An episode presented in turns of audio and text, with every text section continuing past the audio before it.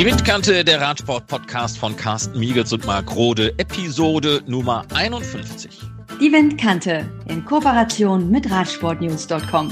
Ja, wir es ja in der letzten, in der 50. Episode schon so ein wenig anklingen lassen, als wir über alle drei Grand Tours gesprochen haben, dass wir auch noch einmal über die Tour de France 2021 reden müssen.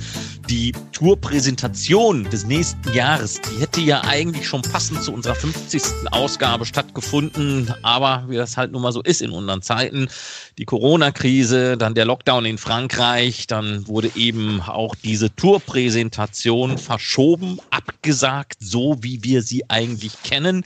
Nachgeholt wenige Tage später in einem Format, das eigentlich eher unüblich ist, mit einem Tourdirektor Christian Prudhomme, der da saß wie Nachrichtensprecher und das Ding präsentiert hat. Jetzt muss ich aber sagen, aber Carsten, was schon sehr, sehr geil war und das kann die ASO und das können die französischen Kollegen, dieser Rückblick, diese zwölf Minuten auf die Tour dieses Jahres mit Musik und, und, und Kommentaren aus allen Herren Ländern, das war schon sehr geil. Das war, das, das war super geil. Nee. Boah, wenn ich jedes, jedes Jahr eigentlich das Gleiche, ich krieg dann schon fast eine Gänsehaut, wenn du diese ganzen Rückblicke siehst, wie der dort gestürzt ist und da haben sie gesprintet und da ging es hoch und runter und links und rechts und Zuschauer. Das finde ich schon wirklich, äh, darf man sagen, Oberaffengeil? Ja, hier darf man das sagen, ja, ja. Okay. Nee, fand ich schön. Und wenn wir vielleicht über diese normale Präsentation reden, sollen wir auch mal sagen, wie das sonst so funktioniert im Rahmen der Tour de France-Präsentation im Palais de Congrès, wenn das dort so, das Ganze ist ja so ein, was sind es, anderthalb, zwei Kilometer vom äh, Triumphbogen entfernt, eigentlich gar nicht so weit, wo die Tour de France eben jedes Jahr zu Ende geht.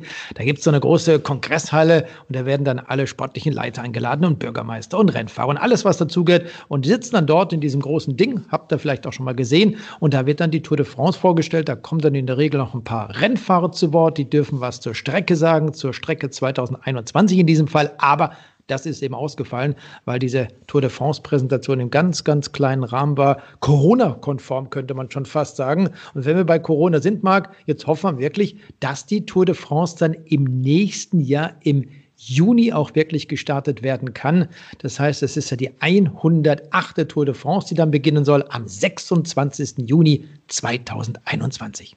Ja, 26. Juni bis 18. Juli. Man musste ein bisschen umbauen, auch an diesem Kalender. Also zumindest mal hat man die Hoffnung, dass das an diesen Tagen so durchgeführt werden kann.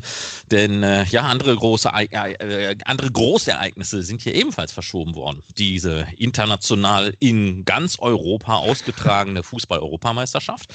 Dazu die Olympischen Sommerspiele und all das knuddelt sich dann ähm, ja im Hochsommer kommenden Jahres. Und das ist auch einer der Gründe, warum man im nächsten Jahr eben nicht in Kopenhagen an den Start geht, denn da hatte man so ein bisschen Befürchtung gehabt, dass man eben mit einigen dieser Fußballspiele der EM in Kopenhagen aneinander stößt und man war wenig flexibel, was jetzt den Beginn der Olympischen Spiele anbelangt, weil ja auch in der ersten Olympiawoche dann gleich die Entscheidungen auf der Straße sind. Deswegen musste man das ein bisschen umbauen. Dann ist man eben in die Bretagne gegangen, hat gesagt, gut, dann fangen wir halt in Brest an. Jetzt hau ich mal ein bisschen auf die Kacke, Carsten. Ich wollte dich noch was fragen. Was ist mit Eurovision Song Contest nächstes Jahr? Wurde der auch verschoben? Ich habe jetzt erstmal nichts gehört, ne? okay, ich dachte, du wüsstest das, wenn wir schon bei tollen du, Veranstaltungen sind. Das kann ja, das kann durchaus sein. Normalerweise würde ja jetzt der Giro wieder im Mai stattfinden. Ja. Wo er hingehört. Und genau. da wäre dann eben auch wieder parallel der Eurovision Song Contest, wie das ja in jedem Jahr so ist. Also ich habe jetzt erstmal nichts mhm. Gegenteiliges gehört. Okay, dann. Aber ich wollte gerade ein bisschen angegeben haben. Halten. Ja. Wir gehören ja zum elitären Kreis. Wir wissen ja schon immer ein bisschen früher Bescheid als diese Teampräsentation, damit wir uns entsprechend auch auf die Sendung vorbereiten dürfen. Dann natürlich mit so einer sogenannten Deadline. Also wir dürfen es da nicht rausbrusten, bevor es Christian Prudhomme getan hat. Und dann habe ich so auf diese Karte geguckt, ähm, bevor Christian Prudhomme das vorgestellt hat, und habe gedacht, aha, okay. Ja, wenn Sie meinen, hat mich jetzt mit dem ersten Blick erstmal überhaupt nicht vom Sockel gestoßen. Oder? Ja, ist ein Radrennen. Ne? ist ein Radrennen, das in der Bretagne gestartet wird. Dann geht es ja rüber in Richtung, äh, ja, wo fahren wir denn hin? Zentralfrankreich, rüber in die Alpen, dann Pyrenäen, Massiv Zentral vorher noch. Es ist, ist eine nette Runde, aber es ist nicht so, da gebe ich dir vollkommen recht, dass ihm das jetzt wirklich vom Sockel hauen würde. Ja, diese ganzen roten Striche von nach da so rübergezogen. Da habe ich gedacht, oh Gott, Frankreich ist aber klein geworden. Ja, also viel, viel Mühe geben sich in diesem Jahr nicht mal so eine große Runde zu fahren. Wenn wir uns ja mal erinnern an die äh, ersten Tour-Austragungen, da ist man ja tatsächlich entlang der Landesgrenzen gefahren, einmal so rundherum. Das Ganze war dann natürlich kilometertechnisch ein bisschen länger. Davon hat man mit den Jahren dann ja Abstand genommen. Das erwarte ich ja auch gar nicht mehr. Aber wenn wir mal überlegen, von der Bretagne aus schießen die dann so quer rüber in die Mitte ähm, Frankreichs, dann rüber in die Alpen, dann unten ein bisschen Süden, Pyrenäen, dann wieder zurück Richtung Norden, Paris. Fertig ist die Laube. Äh, pff, ja, weiß ich nicht. Also so ein bisschen Nordfrankreich. Also lassen wir die Bretagne mal außen vor, aber so, so in Richtung Calais, Roubaix, Lille, das, das findet alles gar nicht statt. Auch Ostfrankreich überhaupt gar nicht. All das, was da hinten in Richtung Deutschland grenzt. Also deutsche Tourzuschauer haben den nächsten Ort Oyonnax Ne? Also das ist schon Richtung Lyon runter. Ja, ja, die müssen dann schon in die Alpen runterfahren, das, da gebe ich dir auch recht. Äh, klar, der, der Norden wird komplett ausgegrenzt. Also Paris ist im Endeffekt der nördlichste Punkt und dann ist Schluss mit lustig. Oben gibt es ja gar nichts mehr. Aber Unterm Strich muss man sagen, es kommen 3300 Kilometer zustande, ganz genau 3383. Das ist die Zahl, die die ASO bekannt gegeben hat. Man hat eine längste Etappe mit 248 Kilometern. Du hast ja gerade von der Tour de France in 1910, 20, 30 gesprochen. Da sind sie drumherum gefahren. Da waren solche Etappendistanzen von 250 Kilometern nahezu normal. Jetzt haben wir so im Schnitt äh, 150 Kilometer da und dort. Es gibt auch eine lange und eine kurze Etappe.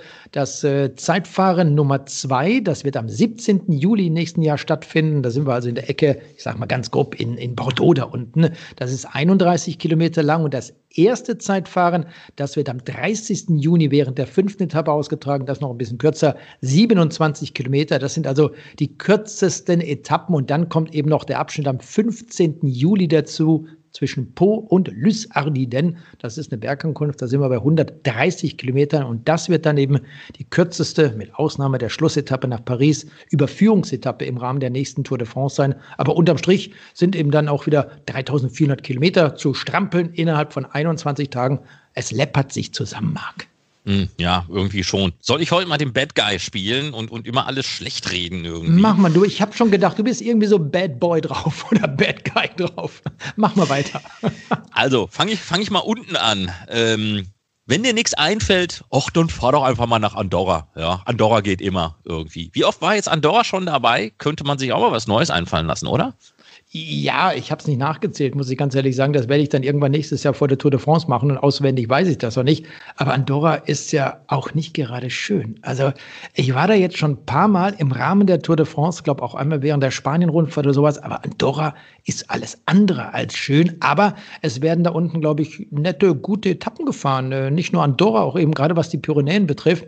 Wir haben eine Etappe, die geht eben dann in Richtung Andorra. Das ist auch das Dach der diesjährigen, nein, Blödsinn, der nächsten Tour Tour de France mit dem Port d'Envalira, 2408 Meter hoch. Das ist aber auf der anderen Seite auch eher so eine, so eine Autobahn, kann man sagen. Da wird wahrscheinlich auch nicht so viel passieren, wenn Sie dort über das Dach der Tour de France fahren. Das wird zudem noch nach Andorra hin die Königsetappe der kommenden Tour de France werden. Das ist eben die 15. Etappe, 11. Juli 2021, 192 Kilometer. Und dann sind wir schon wieder raus aus Andorra, beziehungsweise dort ist der zweite Ruhetag ne, in Andorra. Erste Ruhetag in diesem Jahr, im nächsten Jahr, der wird in Tignes stattfinden. Das ist dann, glaube ich, der 5. Juli 2021 und dann der zweite, also in Andorra. Aber viele haben die Rennfahrer da auch nicht davon. Da kannst du da rausfahren oder da hoch. Viel Möglichkeiten gibt es nicht in Andorra, um dort ordentlich mit dem Rennrad ein paar Kilometer spazieren zu fahren. Es sei denn, du willst in die Berge, dann hast du links und rechts überall diese steinlangen Dinger. Aber entspannt am Ruhetag Radfahren ist da nicht. Bevor ich hier weiterlässt, da muss ich noch mhm. mal ganz kurz zurückspringen und dann doch noch mal was loben. Äh, Christian Prudhomme hat sich das dann schon auch mit unserem Podcast zu Herzen genommen, denn ähm, was hat er gesagt? Die äh, von den ersten sechs Etappen sind fünf Windkanten-Etappen. Da habe ich gedacht, das ist ja praktisch. Der Mann, der macht erstmal schön Werbung für uns. Das ist eine feine Sache, ja. Mhm. Wird aber wirklich da oben auch so sein. Ja, ja, das wird so sein. Ich habe vorher mit ihm gesprochen, habe gesagt, Christian, pass auf, mach das mal so und so, nimm die Windkanten mal mit rein. Wir brauchen ein bisschen Stoff für unseren Podcast und das hat er dann auch wirklich so umgesetzt. Nein, Blödsinn. Äh, es sind schwere Etappen, das muss man ganz klar sagen, auch die ersten. Da geht's hoch und runter und vor allem die erste Etappe auch schon wieder 180 Kilometer, relativ anspruchsvoll hoch und runter. Und ich freue mich persönlich auch auf die Mühe de Bretagne.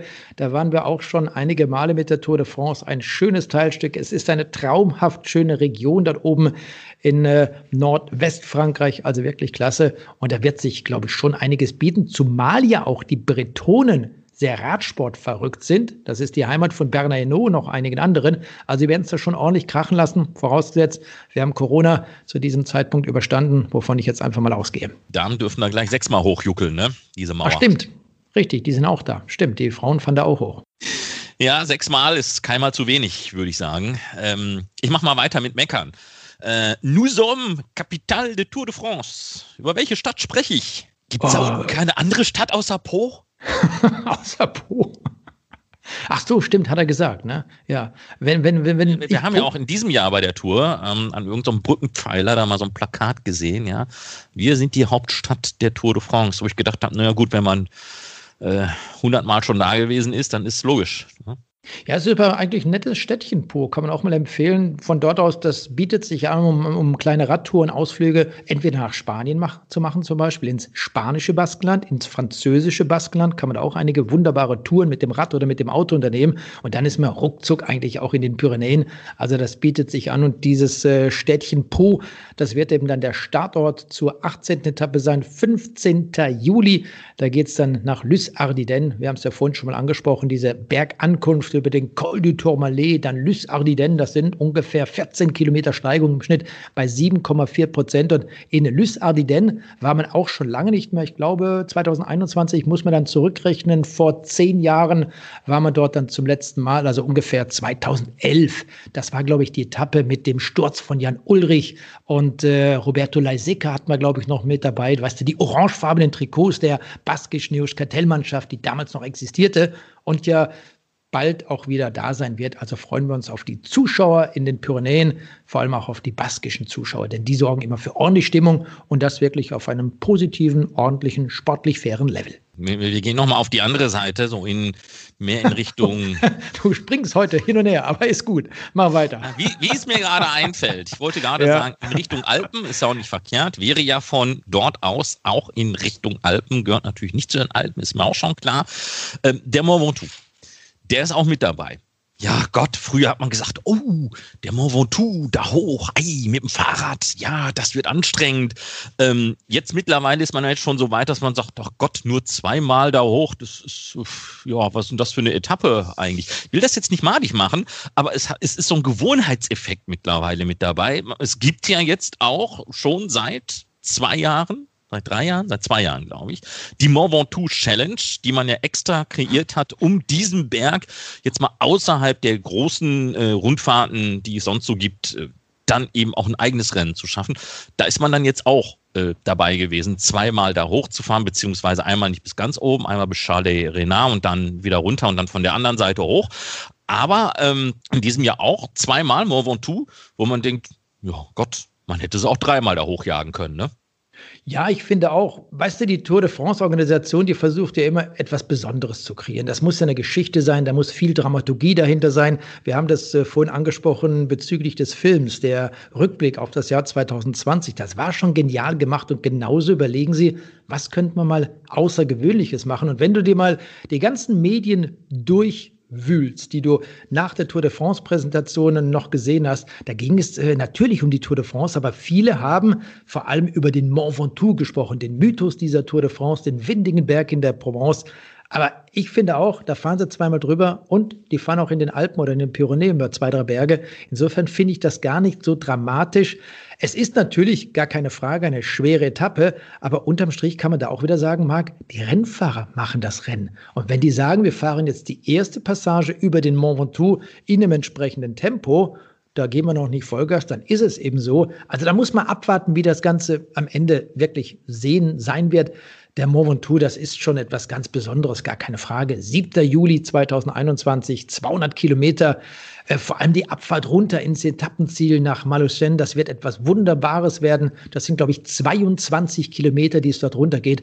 Also es ist schon was, was ganz Besonderes, dass wir dort äh, sicherlich auch erleben werden. Hoffe ich. Ja, wir wissen nur leider nicht, wer starten wird. Ähm, erst einmal wissen wir gar nicht, ob diese Daten, die wir genannt haben, überhaupt valide sind. Und dann äh, müssen wir ja auch sehen, äh, im nächsten Jahr, äh, wie, wie werden die Mannschaften dann auch, nachdem es dann noch die Fahrerwechsel gibt, ihre mhm. Teams einteilen, auch über die drei Grand Tours. Vielleicht gibt es aber auch nur zwei Grand Tours, dann wird sowieso wieder alles auf den Kopf gestellt. Also auch das bleibt mal abzuwarten, weil ansonsten hätte ich gesagt, ja, Primus Roglic, der freut sich natürlich, dass die vorletzte Etappe wieder eine Zeitfahretappe ist. Ne? Ja, der wird sich da freuen. Allerdings ist dieses Zeitfahren eben nicht so brutal schwer wie das letzte in diesem Jahr bei der Tour de France. Nix, La Planche de Belfi. Dieses äh, Zeitfahren über 31 Kilometer, die Distanz habe ich vorhin schon mal genannt, ist ein flaches Zeitfahren. Nach Saint-Emilion in Libourne wird das Zeitfahren gestartet und da gibt es eben nichts wirklich Schweres. Es ist schon eher etwas für einen Zeitfahrer wie Primus Roglic. Also der wird da schon schauen, wenn er in einer ähnlichen Situation ist wie in diesem Jahr, dass er dann besser abschneidet und eben nicht eins auf auf die Mütze bekommen von Tadej Pogacar, wie an der Planche de Belfi. Tja, die Tour, hast du noch irgendwas Relevantes dazu zu sagen, was dir so wahnsinnig auf dem Herzen liegt? Auch wahnsinnig auf dem Herzen liegt mir eigentlich nichts. Ich wollte dieses, dieses das Frauenrennen einfach noch mal kurz erwähnen, weil es ganz wichtig ist, dass es das Rennen gibt. La Course 2021, La Course bei Le Tour de France. Du hast ja diese sechsmalige Bezwingung der Steinrampe der Mühe de Bretagne angesprochen. Bei den Frauen sind das dann an diesem 27. Äh, Juni 130 Kilometer, die dort gefahren werden müssen, eben auf diesem Rundkurs und dann diese Steigung hoch, die ist ungefähr zwei Kilometer lang im Schnitt, 6,9 Prozent steil. Also das ist so die steile Wand, die man da hochfahren muss. Und ich glaube, das wird auch ein ziemlich tolles Ding, was wir dort erleben werden. Dann haben wir auch noch am 4. Juli wird es sein, L'Etape du Tour de France. Das ist auch wieder etwas ganz Besonderes. Da wird man 2021 über den Col de Turini fahren, Col d'Es fahren zum Beispiel. Das ist genau die zweite Etappe der Tour de France 2020 die man also im nächsten Jahr so quasi auf den Spuren von Alaphilippe fahren kann. Dieses Jahr konnte das Ganze aufgrund der Corona-Pandemie nicht durchgeführt werden. Jetzt machen wir es aber im Jahr 2021 sicherlich auch für viele, die sowas mal erleben wollen. Einfach so ein Jedermann-Rennen auf den Spuren der Tour de France, auf den Spuren des dortigen Etappensiegers Alaphilippe, auch Mark Hirschi, muss man hier als zweite Nizza noch mal erwähnen, zu erleben. Also auch das ist was Besonderes. Und dann, Marc, wir können ja gerne noch mal so ein paar Zahlen den Windkante-Zuhörern um die Ohren hauen, was die Tour de France betrifft. Mache er das bitte.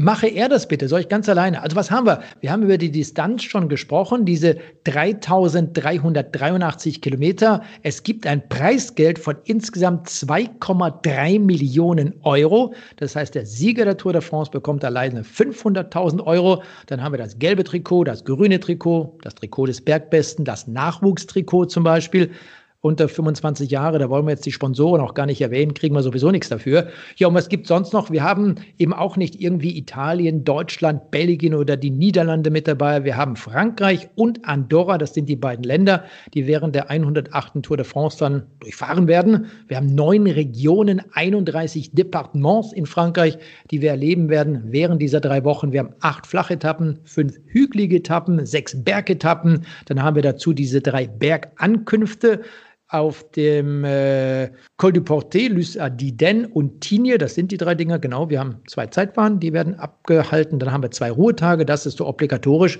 Und es gibt einige neue Etappenstädte während dieser Rundfahrt. Und das vielleicht auch ganz wichtig ist, Marc, denn es gibt ja diese Bonifikationssprints, die gefahren werden. Es sind insgesamt äh, sechs Punkte. Da werden dann acht, fünf und zwei Sekunden kurz vor dem Ziel vergeben. Das ist zum Beispiel, wenn wir bei der Mühe der Bretagne weitermachen, während der zweiten Etappe bei der ersten Passage dieser Mühe de Bretagne der Fall, also bei der ersten Zielpassage. Und dann geht das so weiter über den Mont Ventoux zum Beispiel, gibt es auch diese Bonifikation. Und ich glaube und hoffe, dass durch da diese Bonifikation das ganze Rennen vielleicht auch nochmal etwas animierter wird, interessanter wird, und ansonsten haben wir die ganz normale Bonifikation von 10, 6 und 4 Sekunden eigentlich bei jeder normalen Etappe für die ersten drei Fahrer mit Ausnahme der beiden Zeitfahren. Dann, glaube ich, haben wir alles Relevante gesagt äh, zur Tour de France und zu La Course, das Rennen der Damen, die sich dann ja im Jahr darauf auf ein äh, Relive sozusagen oder Re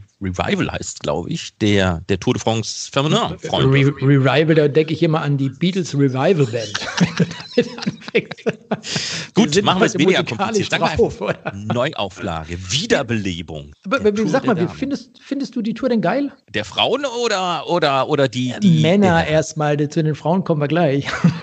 Ja, wie gesagt, äh, unter äh, mark.windkante.org können wir jetzt alle Radprofis schreiben, wie scheiße ich eigentlich bin, weil ich jetzt die ganze Zeit nur gemeckert habe und das selber nie abgefahren bin Nein. und sehr wahrscheinlich auch nicht werde und trotzdem nur gemeckert habe. Nee, ich sag mal, ähm, es ist jetzt keine Tour im Vergleich zu vielen anderen Jahren, die mich jetzt wahnsinnig vom Hocker geworfen hat. Das ist einfach so. Okay, lassen wir das mal so stehen. Aber du bist nächstes Jahr trotzdem dabei. Ja, wenn ich darf, dann schon, ja, klar. mit Chef reden.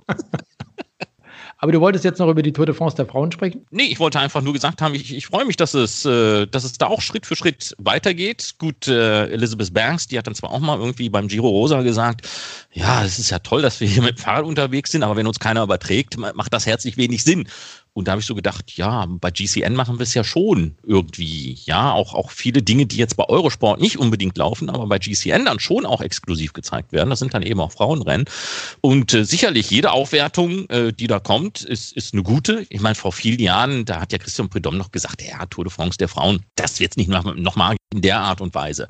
Wird es auch in der Art und Weise nicht geben, aber ich denke, es ist schon wieder ein richtiger Schritt in die richtige Richtung, was da kommt, mit mehreren Etappen und nicht nur, ja, ihr dürft dann auch mal einen Tag da fahren. Ne? Nee, das äh, finde ich auch. Das ist schon der richtige Schritt. Es wird zum Beispiel dieses Jahr Spanien-Rundfahrt kurz vor dem Ende auch drei Tage geben. Ceratizid la, bei La Vuelta, hätte ich jetzt schon fast gesagt. Äh, das war bisher nur ein Tag. Ich glaube, seit 2015 wird dieses Eintagesrennen ausgetragen und 2020 ist es zum ersten Mal ein dreitägiges Rennen. Da haben wir zwei Etappen von A nach B. Dann gibt es dort noch ein Zeitfahren dazu. Am Freitag wird es sein. Also auch das ist was Besonderes. Da kann man sagen, da tut sich was in Sachen Frauenradsport. Die haben ja auch gelitten, weil so wenig Rennen ausgetragen worden sind. Und wenn die Tour de France der Frauen dann bald stattfinden wird, wenn auch über eine Woche, hey, das ist doch schon mal was. Und Eurosport, die GCN, wird diese Rennen dann sicherlich auch übertragen. Wir haben so viele Rennen im Programm, äh, Bahnrennen, die noch geplant sind, auch die ganze Cross-Saison zum Teil, die Rennen, die stattfinden sollen, dann übertragen werden. Also da haben wir schon eine ganze Menge. Und ich freue mich auf den Frauenradsport insbesondere, weil die Rennen, die wir dort in den letzten zwei, drei, vier, fünf Jahren gesehen haben, ich fand die zum Teil so granatenmäßig gut, also wirklich auf einem sehr hohen sportlichen Level, was dort gezeigt wurde. Und warum sollte man das Dings da einfach außen vor lassen? Im Biathlon werden auch die Frauen Wettbewerbe übertragen und in anderen Sportarten. Warum nicht im Radsport? Wobei ich finde, hier äh, dürfen wir natürlich die Sportarten nie miteinander vergleichen irgendwie, weil ich auch noch so gedacht habe, äh, nach dem, was Lizzie Banks da so hm. sagte, ähm, wo ich dachte, ja, aber guck mal, es gibt sogar noch mehr Radsport der Frauen als zum Beispiel Tischtennis im Fernsehen. Ja, mhm. Äh, und, und die ähm, ja, sind damit natürlich auch nicht glücklich, aber äh, es gibt Sportarten, die auch olympisch sind, denen es noch sendetechnisch ein bisschen schlechter geht. Weißt du, was wir machen könnten? Das ist vielleicht auch mal der Hinweis an unsere Hörer. Die können sich gerne mal melden auf unsere E-Mail-Adresse mal eine kleine Umfrage starten bei den aktiven Radsportlerinnen, vielleicht auch bei, bei weniger aktiven. Ja, ja, gerne, gerne, gerne. Mir fällt gerade in dem Zusammenhang noch was anderes ein. Ich habe ja an so einer Podiumsdiskussion, äh, so einer virtuellen im Frühjahr äh, teilgenommen. Ähm, und ja, da ging es auch eben um Radsport der Damen oder Fahrradfahrende Frauen im Allgemeinen, also nicht immer zwangsweise, was mit dem Sport jetzt zu tun hat. Und da ist mir so eine Geschichte eingefallen, die unser Kollege Jörg Ludewig mir mal erzählt hat eben auch ähm, noch zu den Zeiten, als das Kind Alpizin, äh, nicht Alpizin Phoenix hieß, sondern Katjuscha Alpizin mhm. und äh, Marcel Kittel da noch in dem Trikot gefahren ist und ähm, ich dann gefragt habe, Mensch, ihr habt ja auch Lift Plantur irgendwie, ähm, wieso gibt's denn keine Trikots von denen? Hätte ich gerne eins. Da hat er mich ganz erstaunt angeguckt und hat gesagt, du, weil wir die gar nicht herstellen, weil die gar nicht gefragt sind. Die Damen, selbst die Damen sagen, ich fahre lieber im Trikot von Marcel Kittel durch die Gegend. Wo ich gedacht habe, ja, und wenn selbst schon die Frauen so drauf sind, dann, dann ist vielleicht auch bei einigen Frauenmannschaften vielleicht mal die Frage, wie ähm, bewerben wir uns selbst in den Medien zum Beispiel. Nur mal so ein mhm. Gedankenanstoß. Ja, Marcel Kittel ist ja auch ein schicker Mann. Ne? Das ist richtig. Das darf man aber nicht sagen. Dann bist du gleich Sexist. Ne? Ich habe das okay. einmal mit Enric oh Mast gemacht, wo ich gesagt habe, Mensch, Jean-Claude, guck dir mal den Enric Mast an. Ein spitzenmäßig sympathischer, gut aussehender junger Mann. Ja, ja. Da hagelte es aber. Ach Quatsch, ja, ehrlich? Ich denn sowas sagen könnte. Nein. Ja, ist so. Schon, aber schon. andere Baustelle. Genau, andere Baustelle. Lass mal das mal so stehen. Gut, wir haben noch zwei andere Themen äh, hier in der Windkante im Angebot. Machen wir damit mal weiter.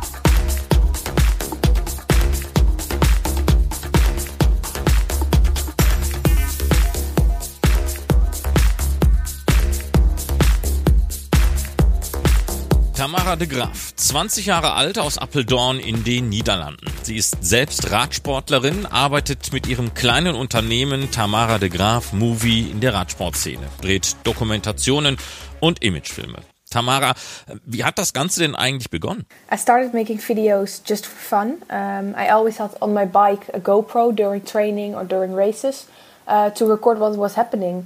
And um, at that moment, I did a study as media designer, and I didn't like it that much anymore.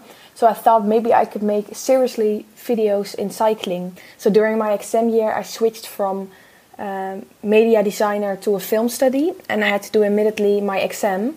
But I passed my exam, and when I finished school, I started my own company, and that is now one year ago. So that's how Tamara Graaf movie started.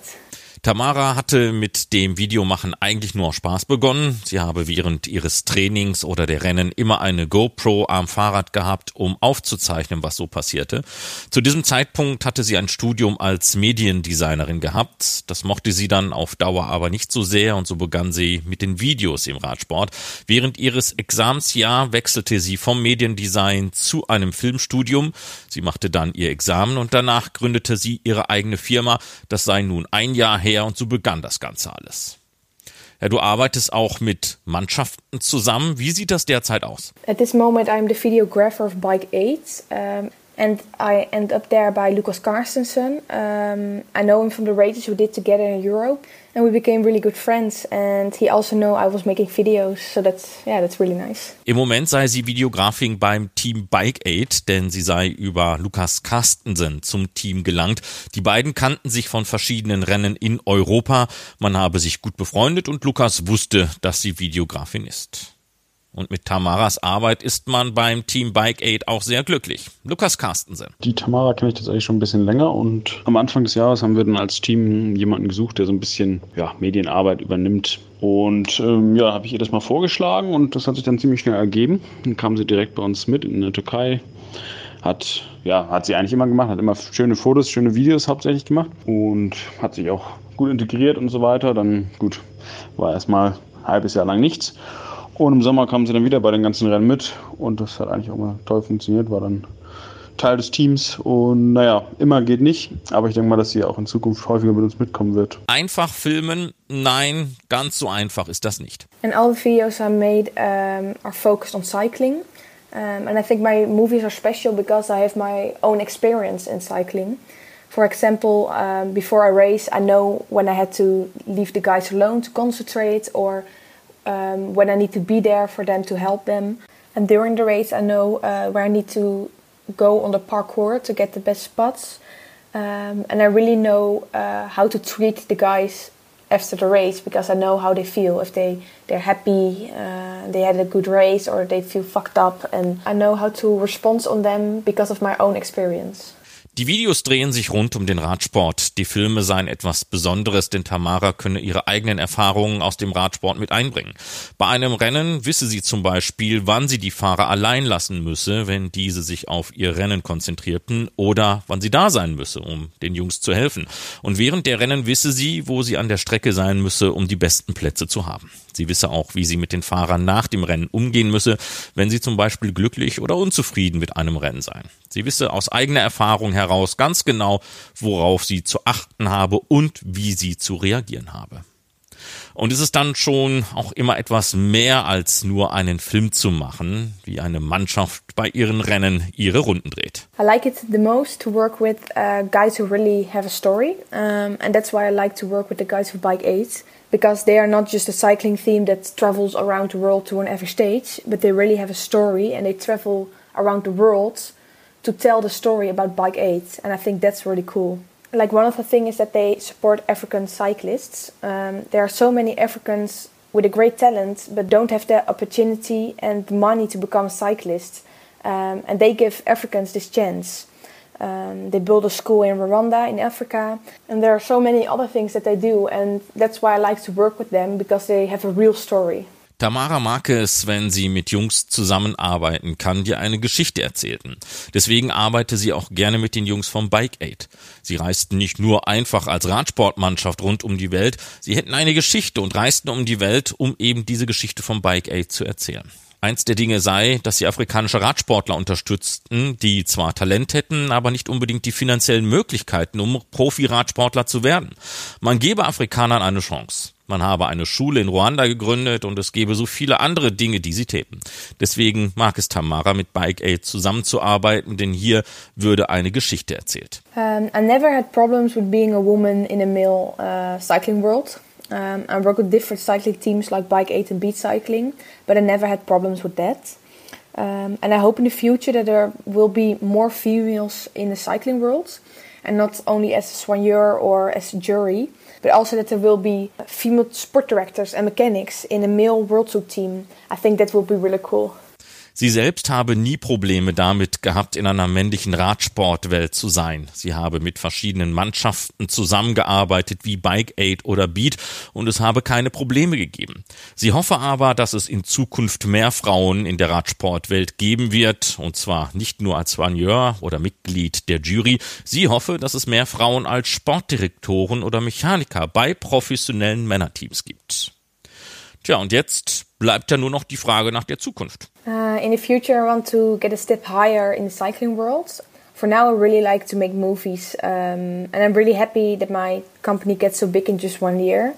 Uh, but for the future, I want to get a step higher in the cycling world um, and not only making videos. In der Zukunft möchte sie gerne einen Schritt in der Radsportwelt nach vorne machen. Im Moment möchte sie gerne Filme machen und sie sei auch sehr glücklich, dass sie mit ihrem Unternehmen in nur einem Jahr so gut ankäme. In der Zukunft soll das Ganze aber auf eine höhere Ebene gehoben werden und das nicht nur beim Filmemachen.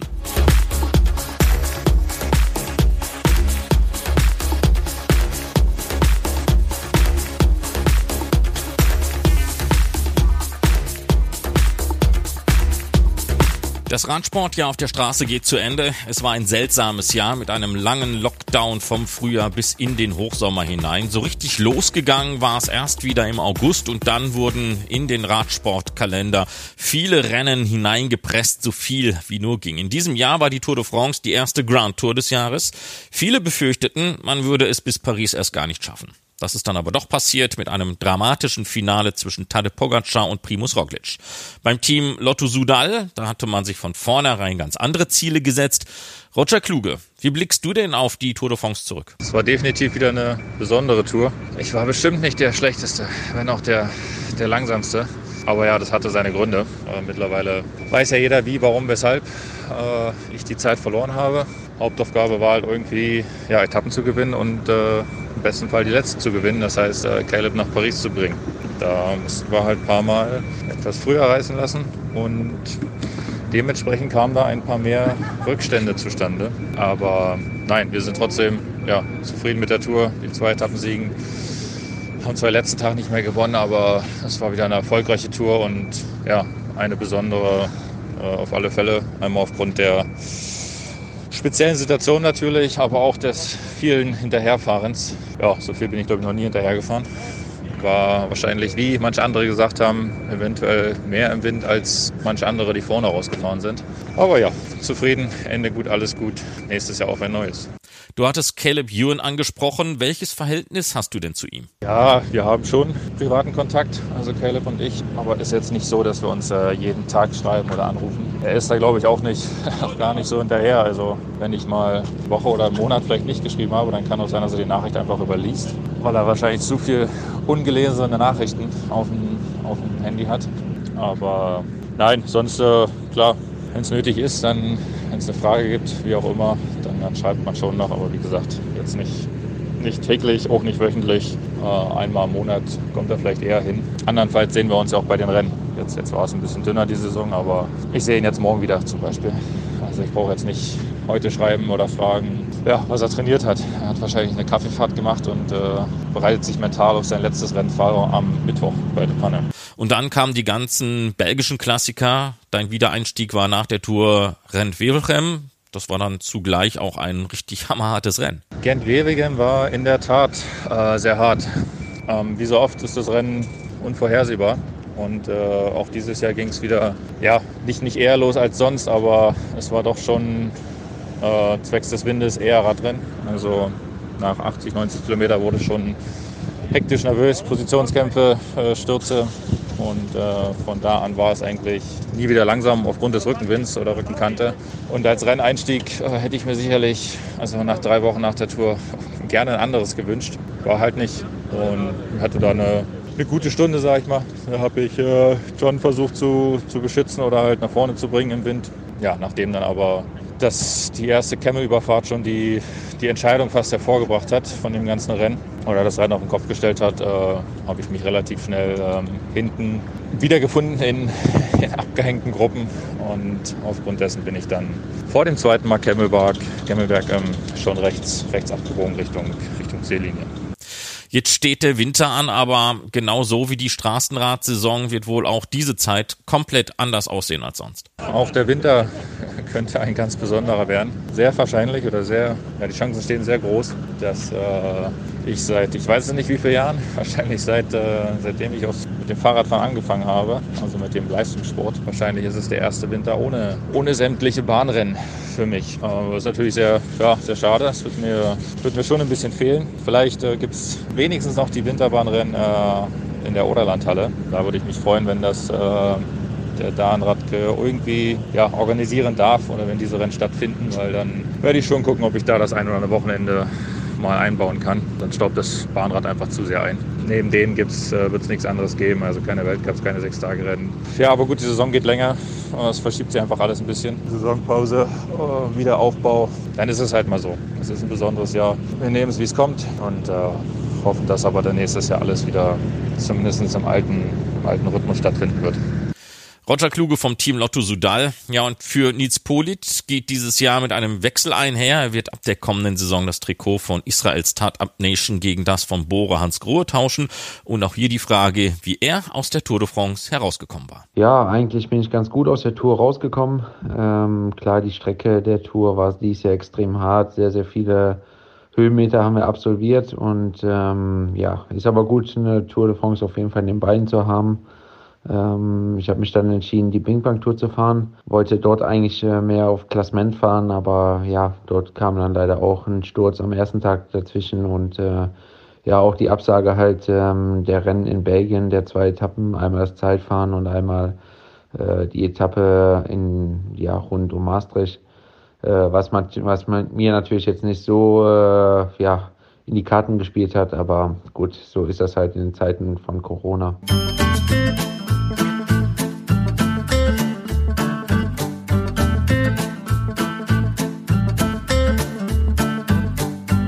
Das war die 51. Ausgabe der Windkante, dem Radsport-Podcast von Carsten Miegels und Marc Rode.